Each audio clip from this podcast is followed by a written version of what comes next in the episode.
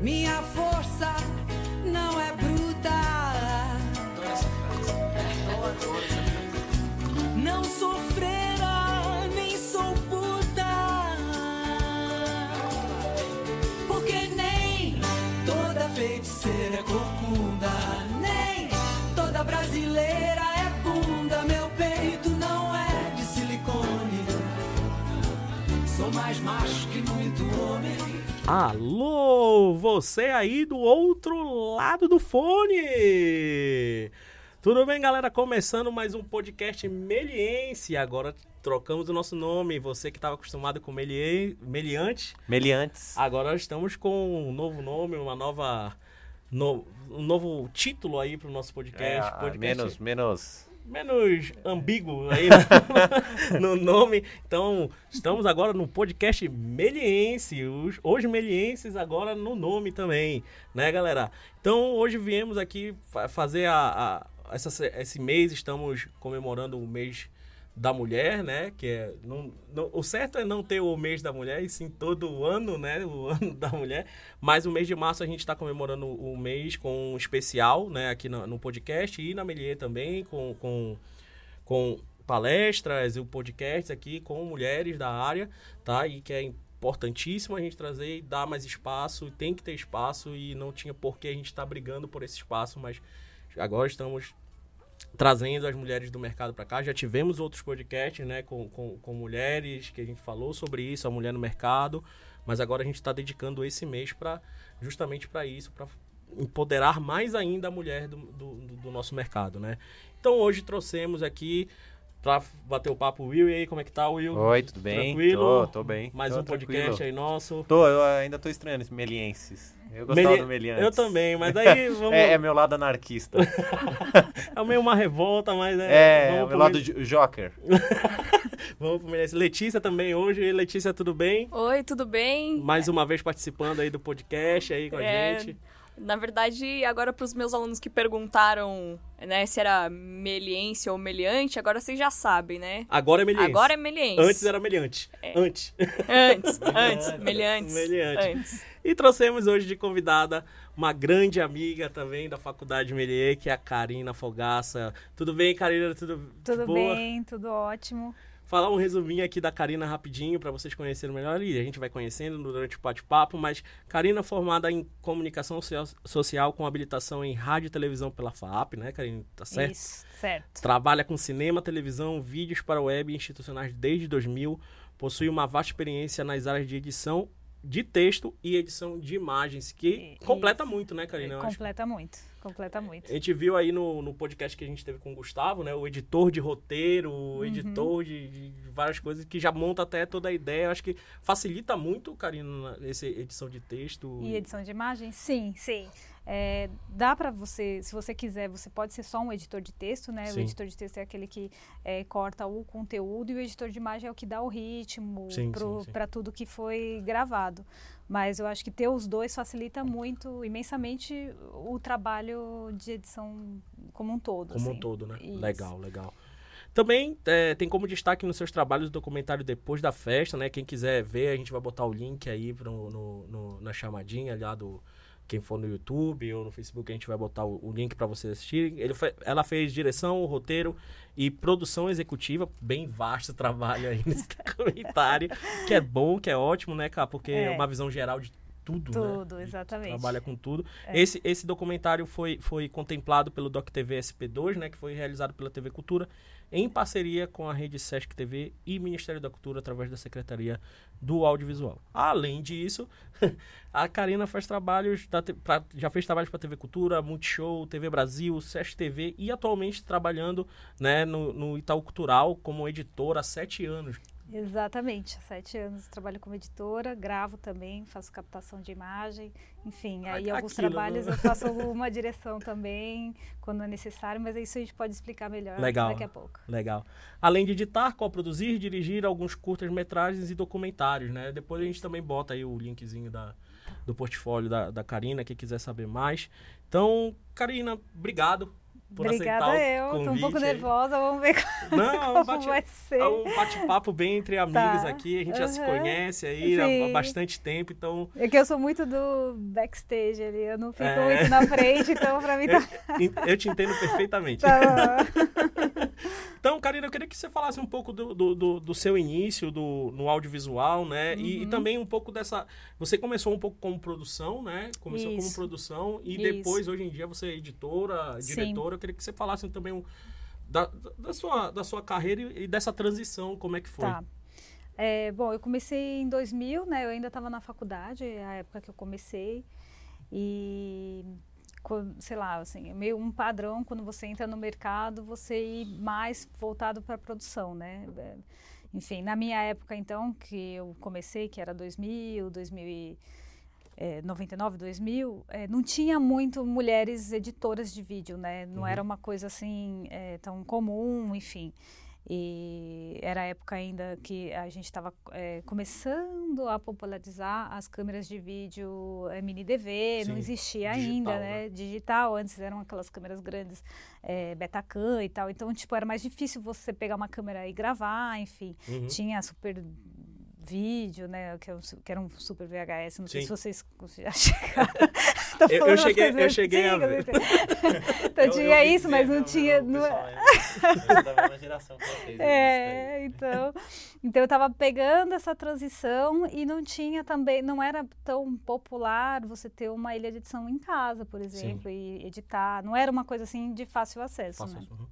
É. Então, quando eu entrei no mercado, é, eu entrei como produtora, né? Estagiária produtora. Então, fiquei um tempo grande como, eh, trabalhando com produção, Uhum. é, produção executiva, enfim. É, sempre como um assistente, né? Assim, nesse, Entendi. nesse período. E aí, foi na faculdade que eu comecei, aí, né, foi muito rápida a transição, né? Tipo, até eu terminar a, a faculdade, eu já consegui comprar um computador para edição em casa. Então, para você ver como as coisas, tipo, sei lá, em quatro anos, de 99 a 2003, que foi que eu me formei, tipo, a coisa começou a dar uma, um boom, uma né? guinada, Sim. uma virada, e aí começou a ficar um pouco, assim, começou a aparecer os computadores que você podia comprar para edição em casa, assim, Uhum. era o Final Cut 3 ainda. Enfim, para quem... hoje nem tem Tá no- quase, hoje é outro, outro Novo, sistema, é. né? E é, é bem diferente do que era na época tal.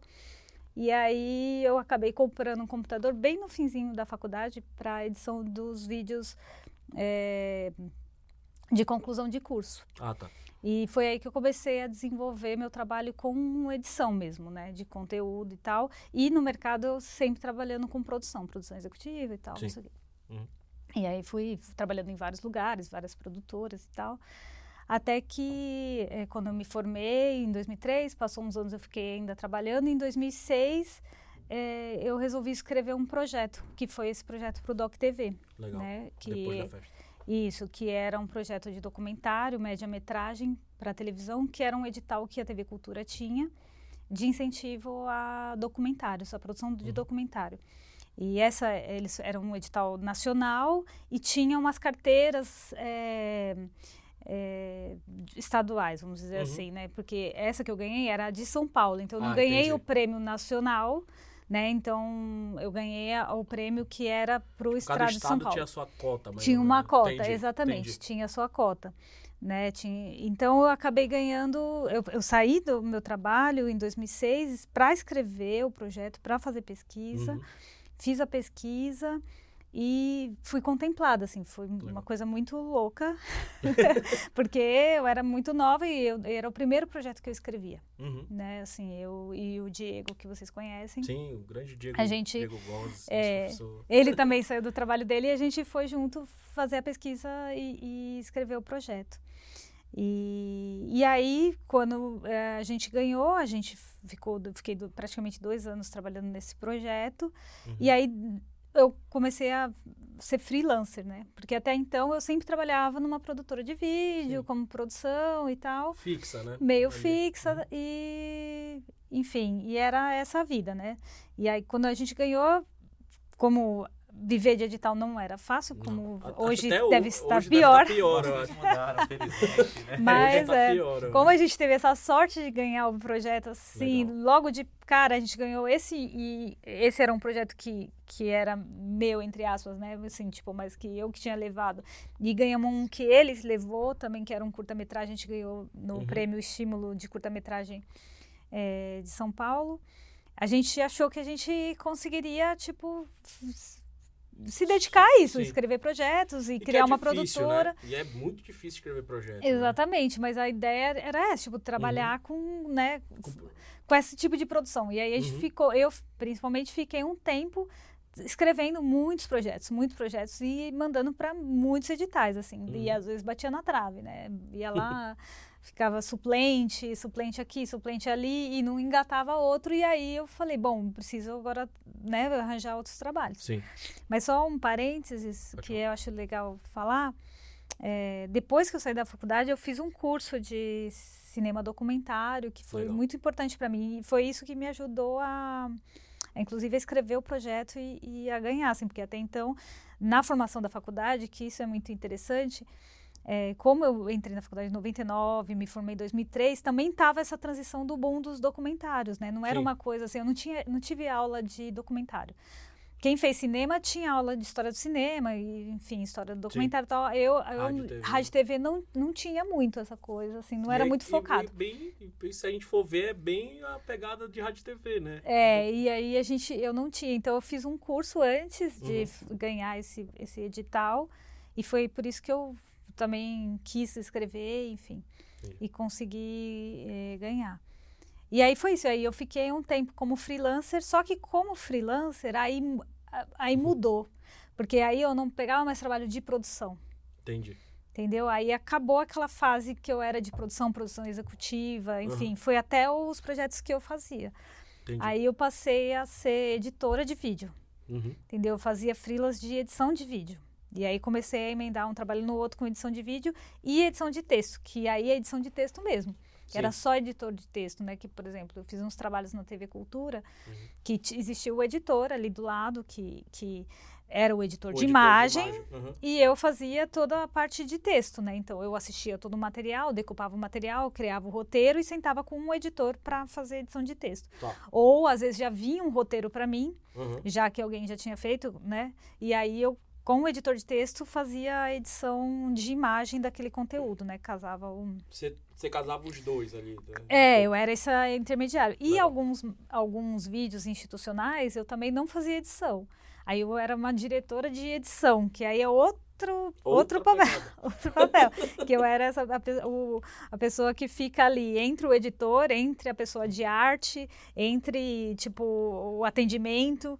Então, Tipo, é o meio campo eu fazia o meio campo para poder o vídeo ficar pronto, né? Então Entendi. eu sentava com o editor e falava, ah, a gente tem que fazer isso, isso, isso. Ah, não, tá precisando de uma arte. Aí eu ia lá com Uhum. o pessoal da, da criação e falava, ah, preciso de uma arte assim, assim, assado, para pôr nesse vídeo. Passeava em todas as áreas. É, isso que que é é- interessante pra caramba isso, porque é, é- é o audiovisual em tudo, né? É. Você vê da edição de, de produção. É, é- é que a gente fala, a gente fala isso muito pros alunos, né? É, o conhecer de tudo um pouco É, é, é- é importantíssimo. Então, olha É aí, você saiu de uma produção, foi Sim. pra edição, é, é muito bom. é, aí fiz todo esse trajeto e aí fiquei trabalhando e fazendo sempre. E aí, paralelo, fazendo trabalho de edição, edição, edição, né? Eu era editora, editei vários programas de TV, pro Sesc TV, esse Multishow. Multishow, TV Brasil. Isso eu era editora mesmo, vinha o roteiro e eu pegava e editava Cortava, a né? imagem. E É. que tipo de trabalho que você fazia quando você prestava esses, é, esse trabalho freelancer? Pra gente ter uma ideia. Eram os documentários e programas de TV, né? Então, por exemplo, o Nova África era um programa de TV que tinha uma pegada meio. eh, vou falar uma. Assim, é que é difícil falar porque não, não chega a ser um Globo Repórter, mas tinha uma, uma apresentadora Entendi. que ela ia para alguns países africanos falar sobre aquele lugar. Entendeu? Entendi. Então, esse eu fiz uns dois ou três programas. Aí teve um que era o Viajandona, que é um programa que era meio de humor do Multishow. Muito show. uhum. Entendeu? Então, tipo, esse já tinha outra pegada. Aí tinha o programa que chama Teatro e Circunstância, que era um programa, era um documentário sobre teatro. E aí tinha diversos episódios, assim, que esse eu fiz pro Sesc TV. Então, tipo, era uma. variava muito. E institucional. Assim, institucional a rodo, assim. Legal. Entendeu? Fazia muito vídeo institucional. E aí é variado, né? Desde uma propaganda, sei lá, de moto até um vídeo motivacional aqui, um, Uhum. entendeu? Então variava muito. Assim, é, era o que tinha, assim, o que vinha a gente. Mas aí, nesse Fazia. meio tempo, você estava também fazendo seus projetos pessoais. Ou Então, eu escrevia Uhum. e mandava para os editais. Continuava escrevendo e Continuava mandando. Entendi. escrevendo, só que assim, é muito desgastante, Sim. né? É muito desgastante, porque não era só uma escrita, eu tinha que fazer toda uma Pesquisa. pesquisa. Toda a pré-produção, né? É, então, sei lá, se eu queria falar sobre, sei lá. É isso, depois da festa a gente fez em Ilhabela. A gente foi para Ilhabela fazer toda a pesquisa é, primeiro para depois escrever o projeto. Então tinha esses deslocamentos, né? Então o outro eu fiz que era um edital, é que eu não me lembro o nome do edital, que era um de bairros de São Paulo, que era para documentários sobre bairros de São Paulo, que eu não me lembro agora o nome do edital. Uhum. Aí eu quis fazer sobre um bairro que agora me fugiu. Olha essa memória. Enfim, Relaxa. tinha um bairro. que eu não. Gente, eu não, não lembro o nome do bairro. Ele tá na minha cabeça, mas eu não tô lembrando o nome. Um que eu fui bairro. pro São- lugar. o grande bairro da Zona Um Leste de São grande Paulo. Que eu São fui, fiz toda a pesquisa, escrevi o projeto. Esse a gente bateu na trave, entendeu? E outros que eu fazia e que não batia nem na trave, né? Tipo, Só só, saía. Que daí eu fazia muito pro Doc TV mesmo. Legal. Porque o Doc TV era um edital que tinha todo ano, assim. Acabou sabe? o Doc Todo TV? ano? Não lembro se era todo ano. Então, eu acho que sim. Eu parei de, de ver, né? De Porque ver. criei um trauma de tanto projeto que eu escrevi. Eu imagino. Foi, foi te traumatizando pra, pra não Foi. passar? Como que foi? essa- Foi. Foi porque. É... é isso, assim, eu não tinha muito dinheiro, né? Assim, eu não tinha dinheiro para sobreviver. E, tipo, eu comecei a ter dinheiro mesmo na minha vida, assim, tipo, falar, puta, agora eu consigo me sustentar. Foi mais ou menos com 30 anos de idade, né? Que eu tô com 39, quer dizer, tipo, faz é pouco tempo. Uhum.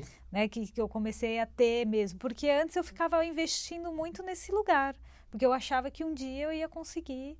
Só que é isso, é difícil você ser tudo, né? É. Assim, tipo, você vê esses lugares é, e- grandes que, que tem um monte de projeto, essas produtoras que conseguem se sustentar com um monte de projeto, é difícil o, o proponente, sei lá, o proponente que é, é diretor, Uhum. Ele fazer tudo isso, fazer a pesquisa, fazer o orçamento, fazer escrever o projeto, entendeu? É tipo Tem uma equipe, né? O às cara- vezes tem mais tem uma não tô falando todo mundo, tem muita gente assim que Sim. nem eu, Uhum. entendeu? Que faz que faz tudo, mas assim, para você se sustentar, você não consegue, entendeu? E na época demandava muito assim, porque você tinha que fazer os projetos e você escrevia e você fazia várias cópias, então tinha um gasto de papelaria que você não contabiliza, né? Envio, Mas, né? tipo, ia muito, muito de assim, eu gastava bastante dinheiro fazendo todo esse processo, assim. E eu não conseguia, assim. Aí eu ia só fazendo os freelas, Uhum. né? Pá, pá, pá, mas não, não era, assim, uma coisa que... O suficiente Não. man- tipo, manter o teu- aquela tua vontade e isso É. ter uma vida, ter uma né? vida, Exato. entendeu? Era, era muito difícil. E aí foi que, mais ou menos em 90, eh, 2009, assim, eu, eu falei, assim, né? Eu e o Diego, né? Porque a gente sempre foi muito parceiro. Uhum. a gente eu parei eu falei assim não dá mais e aí eu falei assim eu vou tentar com- começar a ter trabalhos mais frequentes Sim, entendeu entendi. e aí eu comecei a pegar uns freelas maiores e aí eu comecei aí eu deixei de lado completamente essa questão de edital Mas de... ainda tem vontade de escrever mais um ou Não. não? Não, Passou mesmo, tipo, sai daqui. Não, tem muita gente que me pergunta, né? Ah. Assim, amigos e tal, tipo assim, ah, você não tem vontade de fazer um trabalho é, pessoal? Aham. É, aí vai, aí eu entro aqui no, no Itaú Cultural que eu tô há sete anos, né? Sim, aí eu sim, chego sim. aqui. Eu acabei entrando aqui em 2012 como freela e, e desde 2013 eu sou fixo mesmo. Legal. E aqui eu acho que eu curei uma necessidade que eu tinha, que era de trabalhar com arte. Legal. Entendeu? Tipo, porque aqui, assim, eu não tenho necessidade de fazer, ai, eu tô fazendo um vídeo meu sobre. Não, entendeu? Tipo, essa, não, é, Uhum. assim, o que eu gosto de fazer é trabalhar com arte. É trabalhar com. estar tá em contato com arte o, tempo todo. A minha vontade, quando eu escrevia eh, projetos culturais meus, né, vamos dizer assim, Uhum. era porque eu queria estar trabalhando com arte, porque o outro lado era trabalhar com institucional, Sim. com vídeo motivacional, que isso foi me, ia me matando um pouco, entendeu? Assim, Entendi. porque é, enfim, é, é, é Não é- característica, porque você não quer fazer, mas tem que fazer. tem que fazer, entendeu? Isso era pra mim conflituoso, assim, Uhum. né? Porque, Pro- porque o trabalho, deixa eu só uma pergunta. O trabalho Tá. freelancer que você fazia, você não direcionava. Ia Não. surgindo na sua porta e você ia aceitando. Não era assim, tipo, Exatamente. eu quero fazer esse tipo de Não. edição, esse tipo de produto. Não, não, não tinha escolha.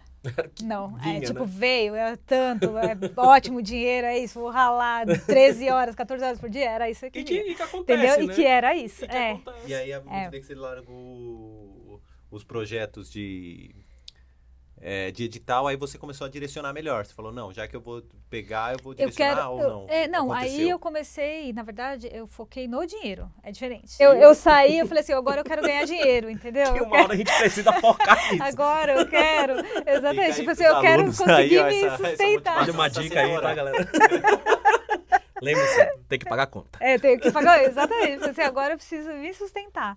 Então eu comecei a achar frilas para me sustentar, que é diferente também, né? Assim, então vinha qualquer coisa e era isso que eu estava fazendo. Mas eu tive muita sorte nesse sentido, porque eu peguei projetos muito legais é, nesse período, quando eu falei, não, tipo, o meu foco agora é trabalho, aí ficou diferente, né? Porque quando eu dividia a atenção, eu estava sempre escrevendo e fazendo os meus e fazendo o freela, entendeu? Para sustentar, mas tipo, quando eu falei, não, agora eu quero trabalhar com uma edição, entendeu? Vou sentar e vou procurar, aí eu comecei a focar que eu queria um tra- trabalhos mais constantes, vamos Legal. dizer assim, né? É, não, só queria perguntar porque hoje você se sente realizada? Porque geralmente, o- Sim. né, seguir na área é complicado, demora um tempo até você se estabelecer, Sim. mas você consegue hoje viver com uma condição boa e trabalhar com o que você gosta? Sim.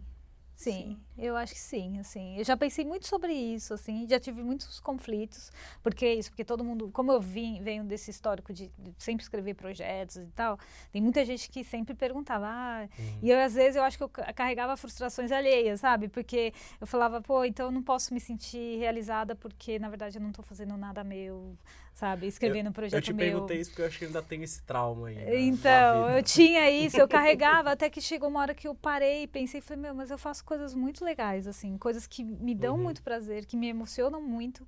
E assim, por que, que eu tô carregando essa frustração?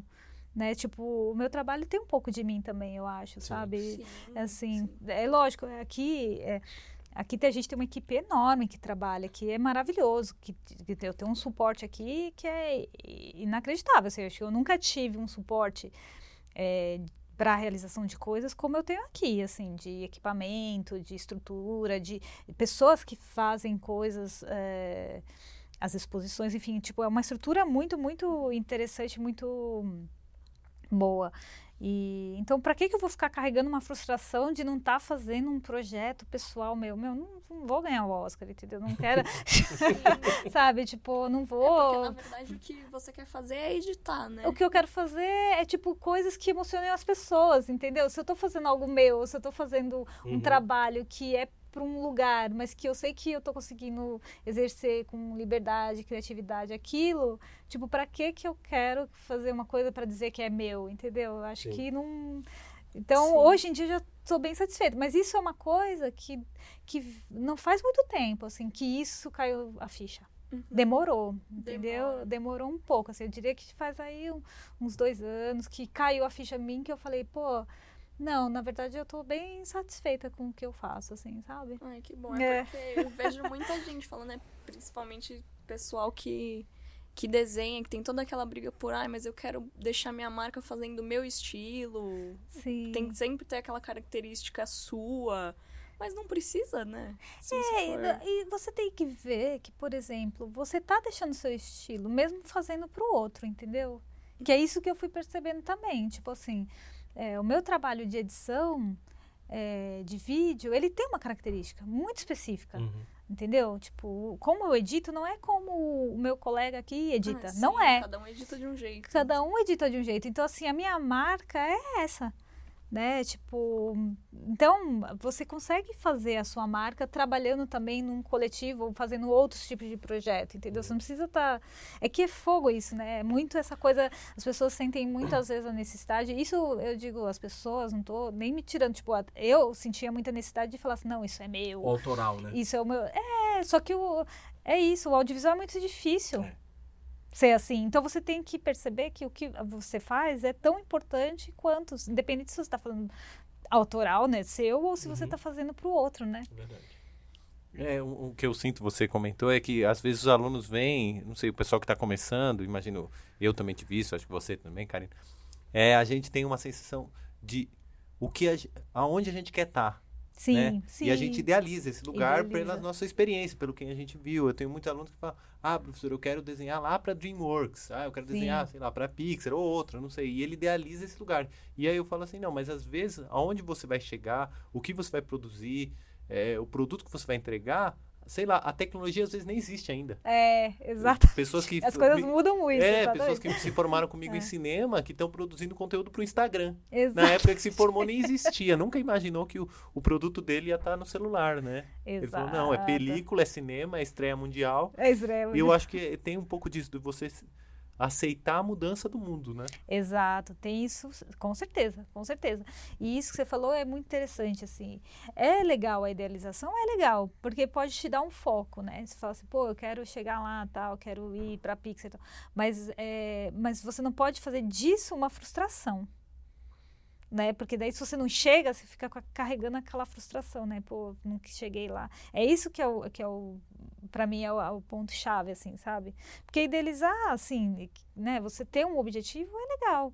Mas agora quando você faz disso uma coisa assim, tipo, pô, eu só vou ser alguém se eu chegar lá, aí tipo, para mim é aí que tá o problema. Então, e você acaba perdendo a chance de ver as coisas boas que você já está fazendo né? Que às vezes você está fazendo aqui, uma, ainda que não está nem aparecendo, mas você já está fazendo, né? Sim, só de estar tá fazendo, é, é o que eu, que eu digo para os alunos, só de é. você fazer, já está é. ali construindo, já está criando ideias, que, sei lá, de você mesmo fazer, ou treinar, ou testar, aparece um trabalho mais lá na frente que você pode usar aquilo que você estava aqui Exato. fazendo, testando, treinando Exato. Tudo como trabalho. É. E, cá, é... aqui no Itaú você trabalha com, com, com, também com acessibilidade audiovisual, né? Isso. né? E acervo. Você falou aí que, pô, trabalho com. Não tem, acho que não tem lugar melhor para trabalhar com arte como uma, uma instituição que respira Sim. praticamente arte, que é, que é aqui. É. Então, fala um pouco sobre como é trabalhar com esse. É, essa, acho que tem uma dificuldade aí, né? você pode falar mais. Trabalhar com esse acessibilidade audiovisual é até uma coisa difícil da gente ouvir né? Uhum, Acessibilidade é. audiovisual, Sim. né? E, e, e quais os cuidados que você tem que ter para tornar esse produto acessível, é, uhum. é, trabalhar com acervo? Fala um pouco do seu trabalho aqui, aqui dentro do, do Itaú. Tá. Eu vou falar da acessibilidade, então, primeiro. É, quando eu entrei aqui no Itaú, é, eles estavam, o pessoal do educativo estava começando a fazer uma coisa muito legal, que era eram videoguias para as exposições, que uhum. é um uhum. material que você pega, que é uma mediação, né? Como se fosse assim, existe o educador no espaço positivo que faz a mediação ali para você, né? Uhum. Visitante, e existiam os videoguias que era uma coisa que era para te deixar livre. Então você pegava o videoguia e você tinha uma mediação em vídeo uhum. do espaço positivo. Isso era para o ouvinte, né? Enfim.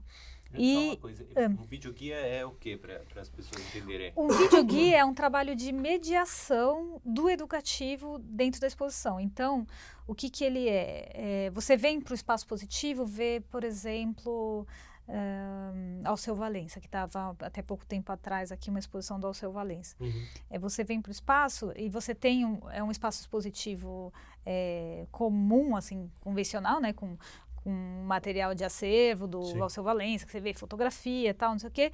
Só que existe também um material educativo que é um, um educador que te guia dentro desse espaço positivo.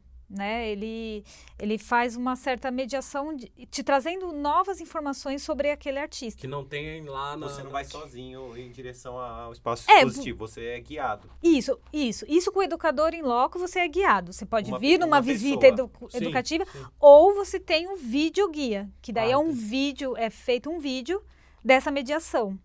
E esse vídeo é apresentado como? No celular, no En- iPad? Como- Então, quando eu entrei, era um, um iPod.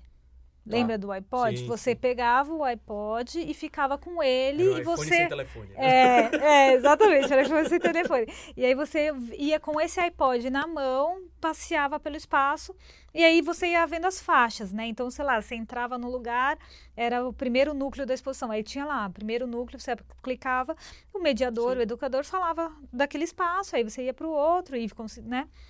Hoje ele já está inserido no espaço. Então ficam iPads no espaço expositivo, onde você vai lá e fica rodando o vídeo.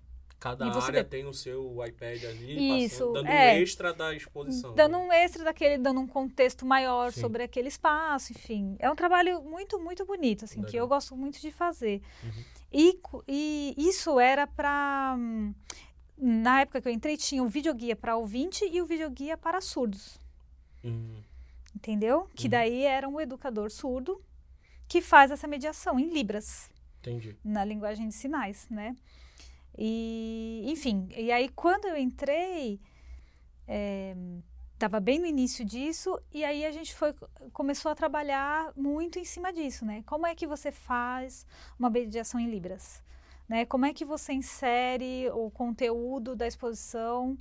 É, como, como que a gente faz essa adaptação né, do conteúdo da exposição que é, em português para Libras? Né? Como é que você é, traduz uma obra de arte para Libras, né? Com-.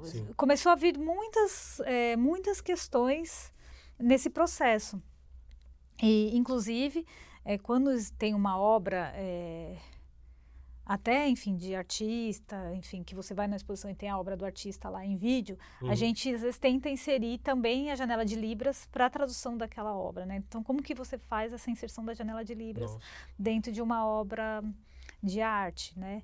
E esse é um trabalho que a gente vem, né, já eh, pelo menos sete anos fazendo, Uhum. é que não é um trabalho que envolve tanto o núcleo do, educa do educativo, né, que foi o que startou isso, quanto o núcleo do audiovisual, Uhum. é, de ver como que a gente faz sempre essa mediação, né? É, desde criação do roteiro para essa mediação, né? Uhum. Como que a gente, por exemplo, a gente fez uma exposição que era da Lídia Ortélio, Uhum. né? Uma que é uma educadora é, que trabalha muito com música, com acalantos, coisas, é, músicas infantis, né? Que ela foi estudando Sim. com o decorrer dos anos. E como que você faz a tradução do que é um acalanto, por exemplo, para um surdo? Hum, Libras, né? Que ele não, né, ele não tem a questão da letra para ele, não, não tem né, a melodia. A letra até tem, né? A gente até consegue traduzir Sim. a letra, mas e a melodia, e o ritmo daquela música? Como que a gente faz essa mediação, né? Enfim, são mil questões que tem. Eu tô, eu tô me enrolando aqui para falar, porque é são só- muitas, mas só- muitas questões que vão suscitando muita... É, é muita Cada, cada, cada caso é um caso, né? Cada Isso, caso né? é um caso. Cada exposição, cada projeto, vocês têm que abordar de uma forma. Quando vocês É. vão abordar, quando vocês vão abordar um, um projeto desse, vocês é, chamam parceiros externos é tudo feito aqui? Toda a tradução, toda a acessibilidade é feita Então, a gente tem, a gente tem um educador surdo aqui, o Edinho, que aliás ele é maravilhoso, ele é um poeta sensacional, que eu recomendo vocês a verem. Ele tem vários vídeos, ele tem até uma reportagem da Trip que fez com ele de tradução, de Uhum. que não é nem tradução, é criação de poesia em libras, que é muito legal. É, ele é um educador daqui e a gente trabalha muito em parceria com as intérpretes de Libras. Que daí a gente tem várias intérpretes que ajudam muito nessa mediação, né? nessa criação também Uhum. do roteiro. O Edinho ele faz muitos roteiros hoje. Ele estuda muito o que os artistas Sim. que ele vai fazer Eu o videoguia para poder fazer a, a a construção do roteiro com um outro educador que guia, que fica junto com ele nessa construção. Uhum.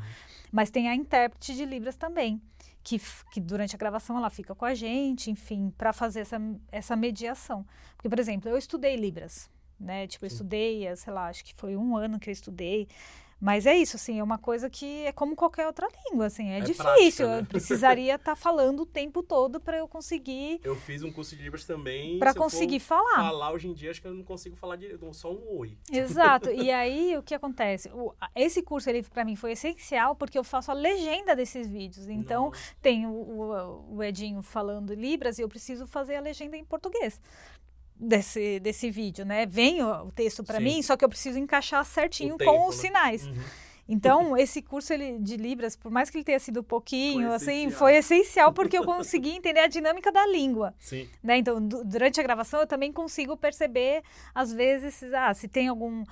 Puta, falou- ele esqueceu de falar o ano, não sei do que. Eu consigo perceber, pô, não, não falou o ano, Entendi. não falou a cidade, não falou o nome da, da pessoa. Aham. Ah, tipo, eu não entendi muito bem. Você fez esse sinal, mas o que o texto está querendo dizer É outra é coisa. outra coisa. É isso mesmo. E fica esse Legal. jogo durante a gravação. É bem, é bem intenso, assim. Eu imagino. Eu tô, eu tô imaginando aqui como deve ser a gravação. Mas é, mas é lindo, Mas o assim. resultado é. Ah, eu acho sensacional, assim. Eu acho de uma coisa, assim, imprescindível. Sabe? Eu acho que Uhum. tinha que ter mais, na verdade. Inf- A gente fala assim, infelizmente agora, né? É, Que veio sim. à tona esse negócio da acessibilidade que tá É. forte. Que, que, que bom que as É. pessoas estão se preocupando com isso. Uma instituição como o Itaú, É. você como uma produtora de audiovisual, entendeu? Sim, exatamente. E, e é muito louco, porque abre muito a cabeça também, sabe? Assim, até até no momento que você tá fazendo as coisas, né? Uhum. Assim, tipo, sei lá, já me vi em situações assim que a gente teve um evento que era uma contação de história, né? Era Uhum. um evento de contação de histórias. E vieram contadores de histórias de várias partes do mundo Uhum. e a gente fez vídeos com eles Legal. de contação, né? Então eles vinham, falavam, ah, eu sou fulano, né? Comecei a contar a história assim, tá, tá, tá, tá. E aí no final ele fazia hum, uma contação, né? Ele contava uma historinha curta. Uhum. E aí a gente falou, bom, a gente vai colocar libras nisso. Como é que a gente faz, né? Porque daí não é só uma questão, a gente não queria fazer uma tradução, só pegar assim, se vocês verem os Literal, vídeos né? do Itaú, tem lá a janela do vídeo normal, né, assim, é, padrão, e é uma janelinha de libras que é a tradução do Uhum. vídeo, né, como se fosse uma legenda. Então, tá a janelinha ali. Nesse, eu pensei, pô, não faz sentido a gente colocar uma janelinha para traduzir uma história, sendo que a tradução da Libras daquela história é tão importante e relevante quanto a história que ele está contando. Entendeu? Porque ela está criando também uma história. Então a gente meio que na versão em Libras a gente colocou o intérprete que está fazendo a tradução Tela no cheia. mesmo no mesmo tamanho que o outro que o que está contando Uhum. que o, né, o contador está fazendo. Então a Sim. gente até isso tem que ficar pensando como é, é, tipo esse produto ele pedia um outro tipo de edição, Uhum. um outro tipo de, de atenção ao intérprete de libras. Não existe um Entendeu? padrão, né? É essa a verdade. É, é, hoje em dia até está se tentando fazer. Sim, sim. Eu até tenho um manual, o, o, a, a Secretaria do Audiovisual quando ela existia, né? Uhum. ela lançou um manual de acessibilidade. Né? Mas a gente já estava fazendo algumas coisas. Foi Sim. engraçado porque ah, o manual que eles lançaram com como que é a janela, como que é a legenda, como você tem que gravar, Uhum. o, o intérprete e tal. Tipo, já era meio que uma coisa que a gente estava fazendo instintivamente aqui dentro. Entendi. E foi muito bom porque a gente viu que estava bem similar, assim, com pouquíssimas diferenças. É, mas ao mesmo tempo, eu acho que tem certos vídeos, certos trabalhos que não dá para você pegar simplesmente e fazer No padrãozinho. no padrão. Colar a legenda, como se fosse colar a legenda, né? Não dá, você tem que pensar. Eu tô sentindo falta até, faz tempo que a gente não pensa coisas diferentes nesse sentido de tradução, né? Uhum. Com o Edinho, com o educador, a gente faz, tá sempre experimentando coisas novas, Sim. né? De como colocar ele em outras situações para traduzir aquilo e tal. Manuel de Barros, a gente, para a exposição do Manuel de Barros, que é o poeta, a gente fez com ele, ele traduziu um poema do Manuel de Barros, mas gravamos ele de outra forma, não só Legal. fazendo uma tradução Não só Simples. na, na frente Não. e fizemos de um outro jeito. Então, assim, mas às vezes dá, às vezes não dá, né? Para mim é um exercício muito bom, assim. Eu imagino, imagino. É, além, de, além de exercício prático o exercício de criação, né? De criação. E Posso trabalhar. fazer, fazer Pode, mais pode, uma pode, pergunta ainda Pode. do- da acessibilidade? Você comentou desse manual. Hoje, se, eh, quem for produzir material, for eh, trabalhar em, não sei, em um produto, numa empresa, e quiser eh, produzir material com, a- em- com acessibilidade, como que a pessoa faz? Tem curso, tem manual, tem guia, tem secretaria? O que que tem pra Tem gente vontade? buscar? É, Tem, tem, assim, curso eu não, não tenho ideia, sabia, assim, se tem curso audiovisual, Acho difícil ter. eu nunca vi, Acho muito difícil ter. é, de, Eu tipo, também nunca vi, de, nunca. pra você, ah, posição de câmera e tal, nunca vi nada nesse sentido. Agora, normas, tem, entendeu?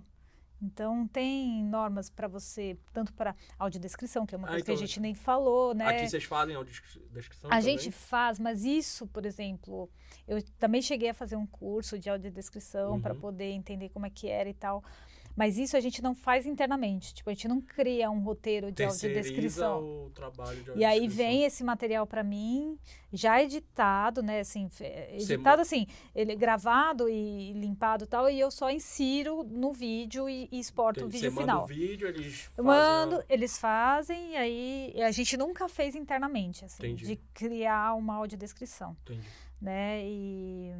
Mas tem normas, entendeu? Tem regras, tem, é, tem que pesquisar. Tipo, tem esse manual do audiovisual da BNT, acho que tem elas, tem algumas Deve ter alguma regras, mas eu não, eu não sei te dizer porque a gente foi fazendo aqui e aí a gente já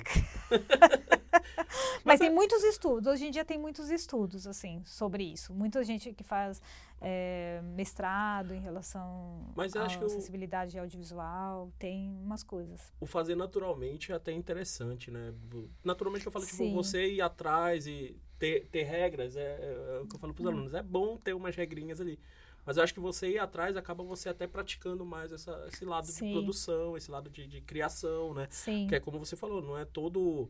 Nem todo produto é, é igual sempre, né? E aí se a É. gente cai nesse manualzinho, acaba entrando no padrão que você acha que não consegue sair. Não, É. Eu não sei, eu sou muito fora do padrão.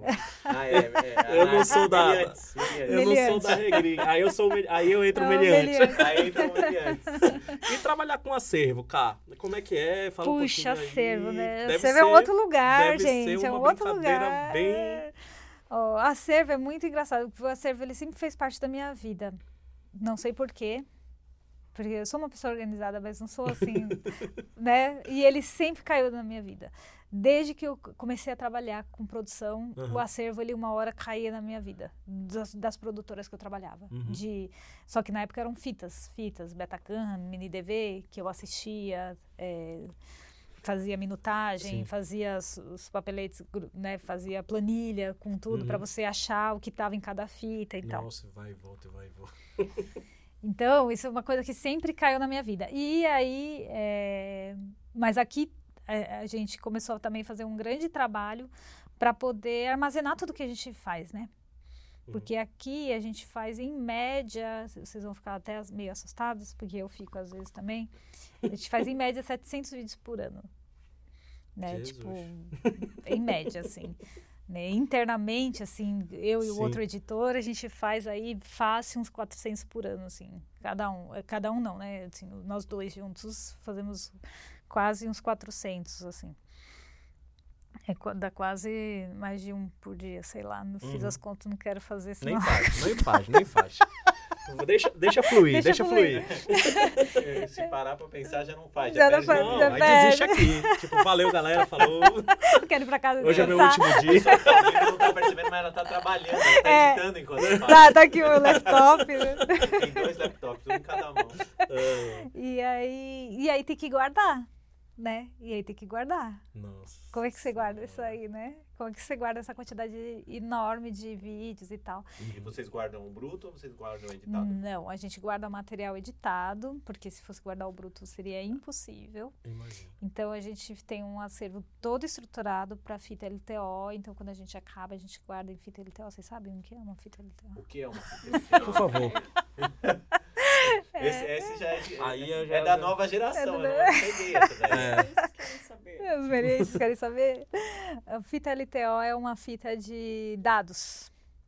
Né? Ela, numa, ela não é uma fita que você dá play, é uma Sim, fita de dados, né? Então a gente tem todo um sistema que eu não vou explicar aqui para Não, vocês, não, senão vocês nem- vamos passar o dia. Vamos fazer o dia. podcast Poderia LTO. fazer um curso, mesmo. né? Vamos fazer o podcast LTO. Tem que ter uma certa idade para pegar isso. Já, não, já passei, não vai entender. Então a gente, é, enfim, tem todo um sistema de armazenamento que também é o audiovisual com outro núcleo aqui que faz todo o cadastro de fitas e tal, de, de arquivos, Sim. Uhum. Para poder fazer a armazenagem desse material que também é bem complexo, né? É, e, e essa parte do acervo é o que eu acho muito é, louco, porque assim, eu como editora, eu não sou, ah, né, a gente quando é editora, a gente Uhum. não, é, a gente senta e edita, né, não sei vocês, assim, mas por exemplo, quando eu era frila, eu sentava, eu- as coisas já estavam lá, Sim. Né, eu não pegava nenhum material, ingestava na máquina e, né, organizava, tipo, eles já estavam organizados, eu sentava, fazia o meu trabalho de edição, levantava e beijo, tchau. E tchau. Eu não quero mais saber disso, né? Tipo, eu ia embora e não fazia mais nada, porque Uhum. esse é o trabalho do editor de vídeo, né? É, porque o acervo ele é uma outra parte, né? Uma, é, uma, são o, É é um outra, pós, né? ca- é um pós, é Uhum. uma outra categoria, né? Só que o acervo é isso, eu sempre guardava materiais é, desde fita, né? Porque na- quando eu era produtora e tal. Uhum. E isso acho que foi, foi entrando na minha alma de alguma forma. Então, quando eu cheguei aqui, eu também falei: nossa, tem muitos materiais, né? Não dá para sentar, olhar, fez o vídeo, botou na internet, beijo, tchau. Né? A gente precisa começar a criar um sistema para armazenar tudo isso, né? E guardar e administrar, enfim. Não tinha antigamente ou tinha e não Tinha. era tão. Tinha, mas não era, mas não porque não era, porque também foi uma fase de transição, né? Porque eu entrei Uhum. aqui em 2012 e ainda tinha, ainda se gravava coisas em fita. Sim. Né, foi bem um período que daí começou a parar de fazer fita, começaram a vir os arquivos Os digitais, os cartões, e aí como é que você administra essa quantidade infinita de material que Ótimo. gera Uhum. o, o digital, né? E aí eu fui entrando nessa, nesse lugar também, junto com outras pessoas aqui, e a gente foi construindo um acervo audiovisual, Legal. né? Que hoje tem, sei lá, mais de 6 mil, 7 mil vídeos guardados, né? Nossa. E aí esses vídeos são guardados nessa tecnologia LTO de Nessa te- dados. De que é uma fita de dados. É E aí você de vai dados. buscar, se você vai buscar o material, você olha nessa planilha, não é isso? Isso é um sistema que tem no computador, que a gente, de cadastro, enfim, que eu acesso lá e digito, ah, quero tal vídeo. E aí ele me dá o, o, onde está o vídeo, que fita que ele tá, eu vou, boto na máquina fita, recupero esse material, entendeu? Para dar play, Uhum. e é isso. E aí a Entendeu? fita LTO tem que ser, então, é, codificada de novo em imagem de vídeo, é? Exato, exato. É uma fita de dados. E quanto tempo é, é a validade de uma fita LTO? Então, a LTO, até a gente escolheu ela para fazer porque ela, teoricamente, é o, é o material que hoje em dia é um dos mais seguros, assim, porque o prazo de validade dele é longo, assim, da fita. Mas o prazo de validade dele, enquanto mídia que muda a tecnologia, é curto. Então, assim, a LTO, ela vai lançando, né, vão sendo feitas novas máquinas e, tipo, sempre a geração, a última geração, ela lê a, A anterior, mas ela já não lê Há três anos, cinco as- anos atrás. É. Então, assim, é uma coisa muito louca, porque a fita ela é muito durável, né? Mas, conforme vai criando-se novas fitas, novas máquinas, O tipo, sistema. o sistema vai, tipo, deixando ela Inutilizável. inutilizável, entendeu? Mas como você tem que fazer? Você tem que Aí é, você tem que traduzir? É, pra aí você vai ter que. tecnologia? Exatamente, aí você vai ter que recuperar. Um dia, né, gente? Aqui. Ah, não, não um dia, gente. Não aqui chegou aí já- esse dia. Não, graças a Deus. é- Vai chegar daqui a calma, pouco. Will, calma, Will, calma. É. já Vai vai ser pra próxima geração. É, ah, então são, são anos, mas não é aninhos aqui, são anos. Não, a mas não é tá não, voando não é não, ele tá crescimento certo, é É, pouco mesmo, é pouco. né? Não. A gente já tá nessa fase, quando a gente, a gente já, tá, já tem que começar a planejar isso, porque a gente vai ter que recuperar todo esse material para já transcrever para outra fita LTO, entendeu? Então a gente tá chegando nessa fase tensa, mas eu não quero pensar muito Mas também, sempre porque... volta. Mas sempre volta, o vinil tá aí, pô. É verdade, né? Vai ser hipster. Tá aí, vai ser hipster você ter uma LTO em casa. A Mas- única questão desse, de- disso, né, que é muito louco, que a gente precisava começar a pensar, é que os codecs mudam também, né? Tudo muda. Sim. Então, essa é uma grande questão. E a fita, por exemplo, sei lá, por mais que as fitas, hoje, fitas Betacans que a gente trabalhava lá para os anos DVzinha. 2000, elas estão começando a, a, se não bem conservadas, elas não estão rodando mais também, né? Porque elas Vocês arrebentam e converteram tal. esse material ou não? Não, a gente converte sob demanda. A Ai, gente já aproveita e já faz o digital, porque também tem uma quantidade muito grande de, de fita, então não dá para fazer isso. Entendi. Mas elas também já estão começando, sim, elas estão bem armazenadas, as que a gente tem. Mas se você pega em acervos por aí, sei lá, você corre o risco de pegar uma fita e ela já arrebentar, né? De- Então, De idade. de né? idade. Uhum. mas ainda assim, você ainda é um material que você pega, se bem conservado, você dá play e tiver uma máquina ainda que funcione, você dá play e assiste. A Uhum. LTO você não assiste, né? É uma fita de dados. Entendi. E HD Entendeu? nem pensar. HD, meu bem. se você tem seu material HD, eu Antigo é a aconselho gente. É esse você. pessoal aí que tá ouvindo aí. Tá vendo? Vai, vai, vai pensando que teu Vai HD tá legal, vai. Não, não vai. Não, é, eu, eu diria pra você ficar sempre botando ele na máquina e fazendo ele rodar um pouquinho. Não, Senão, é, se nem- você deixar encostado. HD ele vai morrer. Vai, já, né? Já no máximo morreu, já cinco anos. Para nós já morreu. fala que eu tenho um monte lá em casa. É, então- zoeira, né, Então vai colocar. Não, eu vou, eu vou trazer pra cá, pros LTO outro dia. Aí chega em casa, não tem porra nenhuma pra ler o LTO, não adianta nada. É, mas tá lá, tá, tá dos dados. Tá As dos gerações futuras aí. Ou não. não sei, É. né? É uma incógnita, é uma Em incógnita. terra, em terra, debaixo da terra, sabe? É. Mas você também faz muito vídeo com acervo, né? Com coisas aí. do- Quando vem. E chega muito acervo pra ti. É, eu queria. ter- ter- Porque tem muita exposição aqui, né? De, de, dos ar- de artistas plásticos, atores, cantores. É como eu cuido só do acervo audiovisual, então o conteúdo ele passa na, na minha mão de alguma forma, na Sim. minha e do outro editor, né? Não Sim. tem como. Porque a gente grava também, né? Então tudo que a gente faz aqui, tudo Sim, que a gente uhum. edita, a gente grava. Se a gente compra acervos de outros lugares, aham. passa por aqui, porque a gente cria acessibilidade para esse vídeo estar no espaço positivo e aí a gente guarda, né? Então, assim, eu não trabalho muito com, assim, no dia. Como é que eu posso explicar assim? No dia a dia da, da, da É, tipo assim, eu não tenho muito trabalhado, eu não pego muito o nosso acervo para criar vídeos Ah, em é, cima então. do nosso acervo. Entendi. Isso a gente nunca fez. Era uma coisa até legal de se fazer, Sim. mas é, é pouco isso. Assim. A Ainda gente é- não faz muito isso. É. Uhum. O que acontece muito é de outros lugares pedirem coisas do nosso acervo para usar. Entendi. Coisas que a gente já fez. Entendi. Legal. Isso acontece. Isso é legal por causa disso, né? Porque é uma coisa que você reutiliza o material, enfim, tá sempre Rever, né? revendo. É. E, e agora, o- meio que pra gente ir pro, pro final aqui do nosso podcast, eu queria que você falasse. é, eu, a gente, eu falo isso pros alunos, né? Trabalhar como editor é você trabalhar com. passar tudo na sua. É isso que você falou, tudo acaba passando na minha mão, Sim. né? Você acaba vendo tudo, você acaba É. experimentando tudo. Então eu queria que você ou desse. Não falar dicas, mas é, é, é, falar o, o que é trabalhar assim com, com, com edição. O que que te, o que que te traz de, de, de, de orgulho, de, de... Acho que falta a gente muito... tra- A, a- a edição ainda é um negócio muito deixada... Mesmo sendo essencial, é essencial, é o fechamento, né? é Mas ela ainda é meio esquecida, né? Ela é meio deixada de lado, né? A gente não vê o... Vamos lá. Eu falo pros alunos, a gente não vê um filme do editor tal.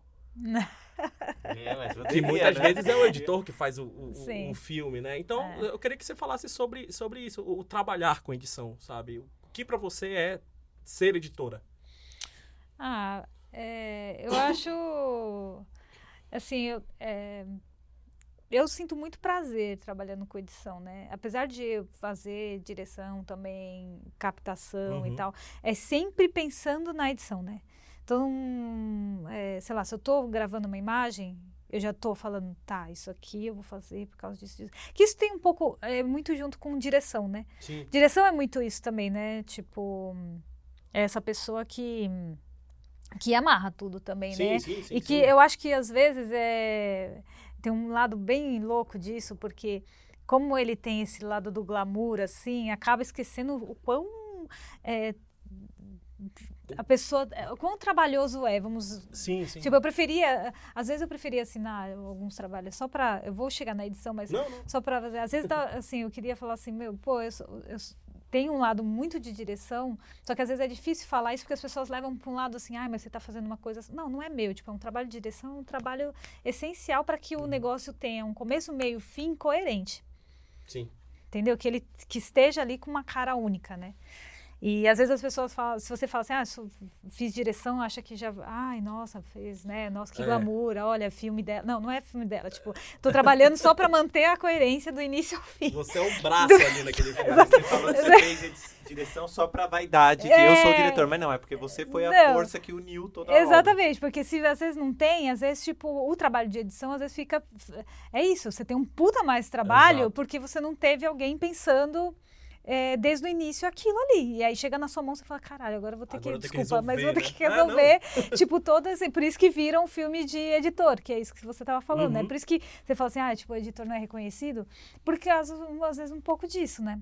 Porque às vezes o, o trabalho do editor é muito grande mesmo porque não teve já um trabalho desde o início de pensamento sobre aquele material e para manter a coerência, né? Uhum. O trabalho de edição para mim, ele tá sempre em, em todo lugar. Assim, como eu sou muito mais editora, né? Fico mu- ele tá sempre na hora que eu vou gravar, ele tá sempre, enfim, na hora que eu concebo o projeto, ele tá Tá ali. ele tá ali, assim, ele para mim é essencial. Ao mesmo tempo que é muito angustiante. Isso eu gostaria de falar para os editores. Vamos ver se os editores Isso, vão vamos concordar. Vamos compartilhar esse. Tipo, dói, entendeu? Tem dias que você sente dor, dor física. Você fala, Uhum. nossa, tá doendo, nossa, porque eu não consigo fazer esse negócio andar, porque, meu, eu tô aqui, parei nesse ponto e agora, meu Deus. Travou, né? Travou, aí você vai tomar um café e não adianta nada. Aí você vai pra casa e você dorme com aquilo na cabeça, rodando na sua cabeça, enfim. Você continua trabalhando o pesadelo, né? Continua trabalhando e às vezes e o pior é quando você sabe que você tem uma data de entrega daquilo, né? Você Uhum. fala, meu Deus, eu preciso criar até tal data. E aí, né? Como é que eu vou fazer? Dói. Sim. Você vai chorar? Vai. Entendeu? Você vai se angustiar, você vai falar, nossa, por que, que eu tô fazendo isso? Sim, você vai. tem dias que, que é estafante. Mas, é assim, é isso, é, é a última ponta, né? E isso é muito emocionante, né? Uhum. entendeu? Pra mim, pelo menos assim, sabe? Porque é isso, quando eu tô gravando uma imagem, eu tô gravando uma imagem ainda. Sim. Entendeu? É só uma é imagem. uma imagem. Uhum. Entendeu? Ela não é nada, ela diz muita coisa, diz, mas ela Sozinha é, no. é ali, Uhum. ela tá ali. E quando você senta pra editar, aí aquilo tem mil possibilidades, né?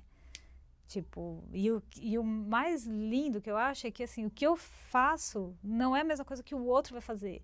Por isso que volta naquilo que a gente tava falando. Então, tipo, tem muito de você ali, né? Uhum. Então é muito forte, assim, para mim é muito forte isso.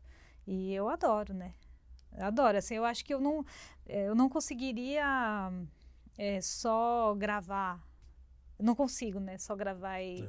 Pra mim até é um conflitoso, assim. Ainda bem que eu não sou aqui câmera, entendeu? Porque se eu trabalhar só com câmera e fosse dar o material, falar, ah, toma aqui É, pra você é editar. penoso, né? Tipo, é, eu ia chorar, sei lá, ia cortar os fusos. Meu Deus, o que, que Vai essa pessoa vai fazer com as imagens, entendeu? Tipo, eu ia sofrer, assim, eu ia ficar angustiada, que eu ia falar, meu, me Sim. dá aqui, deixa que eu faça esse negócio aí, entendeu? É um pouco, rola um apego, assim, pela... Porque é isso, né? É, pra mim é, sei lá, não sei... Gratificante, é. né? Eu- é. eu- E o melhor é quando a pessoa vê, né, e que você recebe os feedbacks também das pessoas, né? Sim, sim. Porque é isso, assim, já teve várias vezes, eu vou falar uma coisa bem pessoal aqui, Pode só falar. tô falando graças a Deus porque não tem imagem, né? Pode falar. Eu não ia vontade.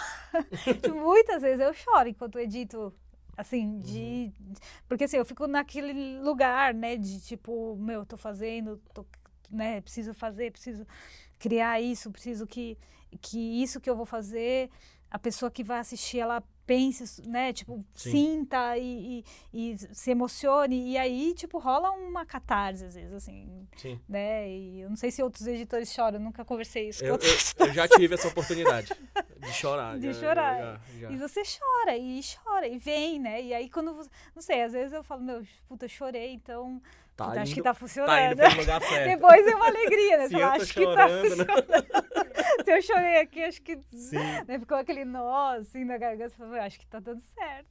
Querendo ou não, a- o editor tem um poder muito grande na mão, né? Tem, Ah, o jeito que ele constrói as também. imagens, tu- ele Sim. pode dar a entender qualquer coisa. Tem, isso é outro ponto muito importante, assim, né? Que, Que é isso, assim, a ética que você tem Uhum. com aquele material, a responsabilidade que você tem é enorme, né? É muito grande. Então, isso eu acho que devia ter mais aula, sabia? De ética de montagem. De, montagem. É, Tá, vou- porque vou, adicionar nas minhas aulas. eu daí, acho, tá? Vou- porque isso tem que ter, porque de, de mostrar e, e mostrar, né? Porque hoje em dia é muito fácil você mostrar um vídeo falar, olha, gente, olha aqui a, a quantidade de manipulação dessa informação, né? Sim. É. Uhum. Entendeu? Então, que para as pessoas não passa, né? As pessoas não conseguem decodificar isso. E você, como editor, você consegue perceber, né? Você consegue, na hora, você bate o olho e fala, nossa, gente, olha a construção que a pessoa foi fazendo com esse material. Você vê, é nítido, né? E eu acho que a gente devia discutir mais isso, né? Devia ter uma, uma- aulas de ética de montagem mesmo. Tipo assim, o que não fazer com o material. Que Sim. você, O sabe? cuidado que você tem cuidado que que, ter. você tem que ter com aquilo, entendeu? A responsabilidade que você tem que ter quando você está cortando um, um- um texto, uma fala de alguém, Uhum. né? Assim, de, de você manter a Manipulando, coerência. né? Manipulando, porque você pode fazer o que quiser com a É. fala da pessoa, né? Exato. Sim. E isso, isso é uma das coisas que eu mais fico atenta quando estou editando também, quando estou editando conteúdo de entrevista, né?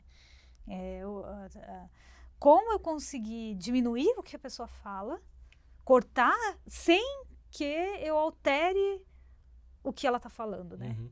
Porque para você alterar é muito fácil, né?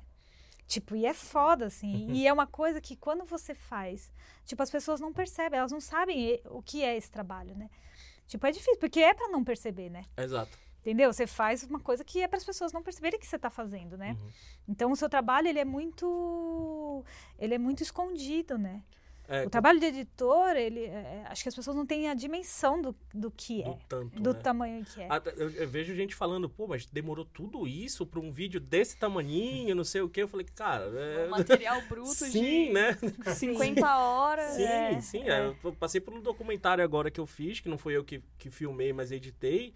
Foram dois anos de edição. Pra Exatamente. 20 minutos, sabe? é, Mas o cara não sabe o quanto tem de material ali, de horas e horas e horas É, e horas. do quanto você ficou ali tentando Sim. achar a narrativa. Sim. Exatamente. E até por isso que a gente tem que trazer isso à tona, né? Pra Sim. o pessoal conhecer o trabalho do diretor e, e valorizar, porque Sim. sem o, o editor, né? É. Foi- eu acho É. que eu falei errado. Não, É. mas tudo bem. é. Sem o editor, a obra não tá completa. O Não, editor é parte fundamental. exato, exatamente. A maioria das vezes o pessoal Exatamente. não entende isso, né? O pessoal que fica por trás da Eu, eu mostrava pra vocês na aula, né? Era o documentário Sim. lá, ó, tá no corte tal aqui, olha como é que tá. Exato, isso aí, olha o as mudanças, né? É. Exatamente. é. Exatamente.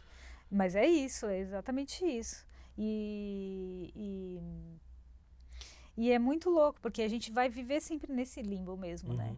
Porque a gente faz uma coisa que não é pra você perceber que você fez. Porque a hora que você percebe, O Aí, trabalho não tá... o trabalho não tá bom. Sim, o Portela falou essa frase, né? O trabalho Gabriel? não tá bom. Falou na- pra gente essa frase, eu entendi ela na lata. Você É. sabe que seu trabalho tá bom quando ele passa despercebido. Porque ele é Exatamente. pra Quando ser flui, assim. né? É, quando, quando flui. Exatamente. É, É. bem isso.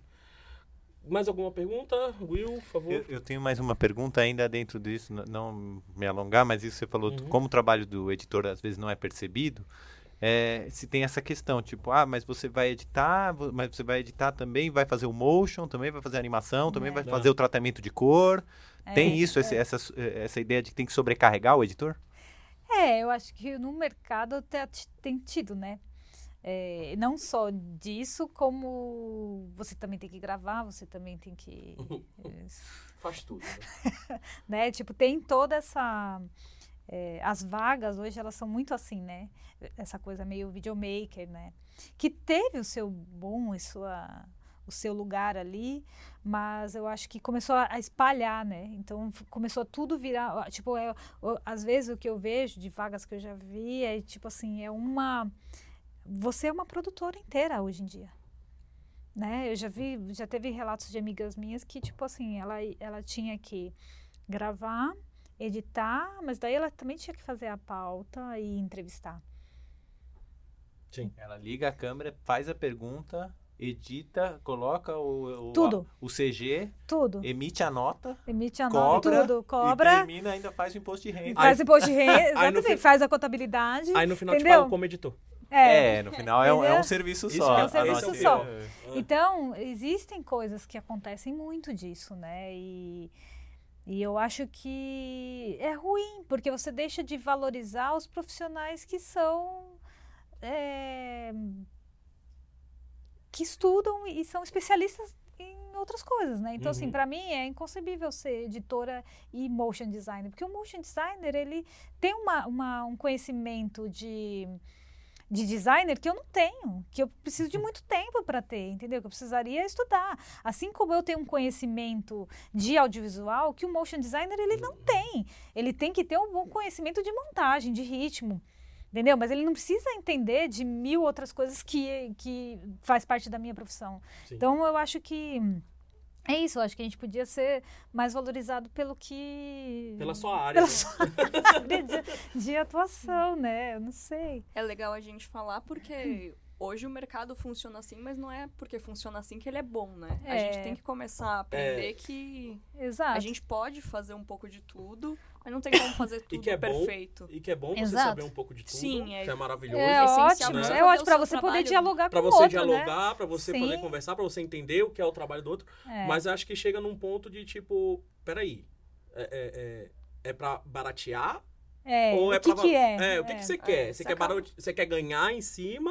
Ou você quer um trabalho de verdade, sabe? Exato. Bem feito tem- e tal. Tem né? muito disso, isso a gente discute bastante lá na, lá na, lá na faculdade, né? Sobre, sobre isso. Porque a, a- gente aceitando isso, a gente acaba deixando o mercado falar o que você tem que fazer. É, e uma coisa que eu Né? sinto também é a gente se valorizar enquanto profissional. Exato. Porque a gente está dando tiro no nosso pé mesmo. Uhum. Entendeu? Você aceitando isso cada vez mais, você está dando tiro no seu próprio pé. Sim. Entendeu? Então, é isso. Você pode estar ganhando agora do seu coleguinha ali, mas mais pra frente vai inverter. Você Entendeu? Você vai perder, porque ele também tá fazendo que- a mesma coisa que você, pegando tudo e não Exato. deixando pra você. Você entende? Então, Sim. eu acho que isso a gente não tem, né? Não tem essa, essa consciência, sabe? Você tá acho se desvalorizando. Você tá se desvalorizando É, também. Exato. Entendeu? Então, E aí o trabalho, eu gosto de uma imagem que já me contaram que o trabalho acaba virando uma, uma gincana, né? Não é. É. trabalho, é tipo gincana. Você vai ter que fazer tudo, pular a bananeira, Sim. fazer tudo. E eles falam, nossa, mas não era só trabalhar, fazer bem feito, do que toda É. vez se descabelar, toda vez É. colocar a corda no pescoço, né? exato, exatamente. É, mas vamos fazer o mercado, por favor. Vamos mudar esse mercado. Aqui a gente tá univos, É. editores do mundo. Editores do mundo, livros. Não é? É, o raciocínio já é, vem lá da Revolução Russa, né? Da Mas é. edição. Então, Mas é, exato. nada mais natural do que a gente propor a Revolução. né? Vamos, É. vamos, né? É, Tá aí. gente, é, precisa. Precisa Precisa. muito. Cá, É. obrigado. Ah, imagina. Tá, muito eu obrigado. tô meio tímida aí, né? Nada, Não sei se- foi ótimo, foi Não se ótima deu entrevista, certo foi, foi linda, muito obrigado. Muito Tá? obrigado. eu gosto. É, é, eu espero que, o- que os alunos ouvindo isso daqui valorizem mais a edição, não, sabe? Tipo, a gente precisa trazer gente de de fora, por favor. Eu vou posso fazer uns jabás aqui? Por favor, por favor. Então, ó, gente, tem o canal do Itaú Cultural, ele tem mais Boa. de 7 mil vídeos lá, mais de 4 mil, não sei, tô- posso estar errando o número. Mas ele tem muito conteúdo de arte, né? Assistam, sabe? Tipo, divulguem, vejam. sim, sim. Porque a gente está produzindo um ano inteiro, sabe? Então, e venham aqui nas exposições também, porque eu acho que uma coisa importante para editor e para qualquer pessoa que trabalha Sim. com criatividade é manter a mente aberta para arte e estar sempre consumindo arte. Não Referência, é só né? consumindo vídeo, não é só vídeo. Tem que consumir de tudo, entendeu? Sim. Então, Viver, né? venham para as exposições, não só aqui, outros de outros lugares. Outros lugares também fazem vídeo, tem vídeos assim Se maravilhosos vier aqui, não tem vários. desculpa, né? Tem Itaú, tem, tem, Sesc, tem tem, Casa Sesc, tem- Japão, Tem a Casa das Rosas, tem o IMS. Enfim, na Paulista aqui Só você já Paulista você já faz um... faz, já faz um tour já.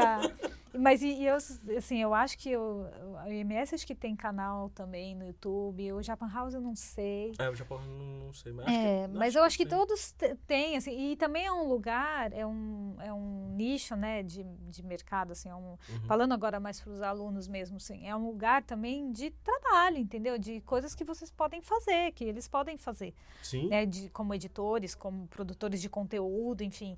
É, eu acho importante consumir isso também, sabe? Não só outros vídeos, é só cinema, só ou YouTube, né? não só YouTube. acho importante, assim, que é um, Verdade. é um lugar de mercado de trabalho também. Isso aí. Tá bom? Né? Só queria agradecer mesmo, Karina. Imagina. Obrigada por ter né, feito parte desse nosso. Representando as mulheres no nosso audiovisual e mostrando que a gente tá aí pra isso. É, a gente com faz certeza. e a gente faz pra consegue. caramba, viu? E faz pra caramba, exatamente. A gente faz e faz pra caramba. Faz muito. Boa. Esse mercado é nosso também. gente. É muito bom vocês fazerem isso.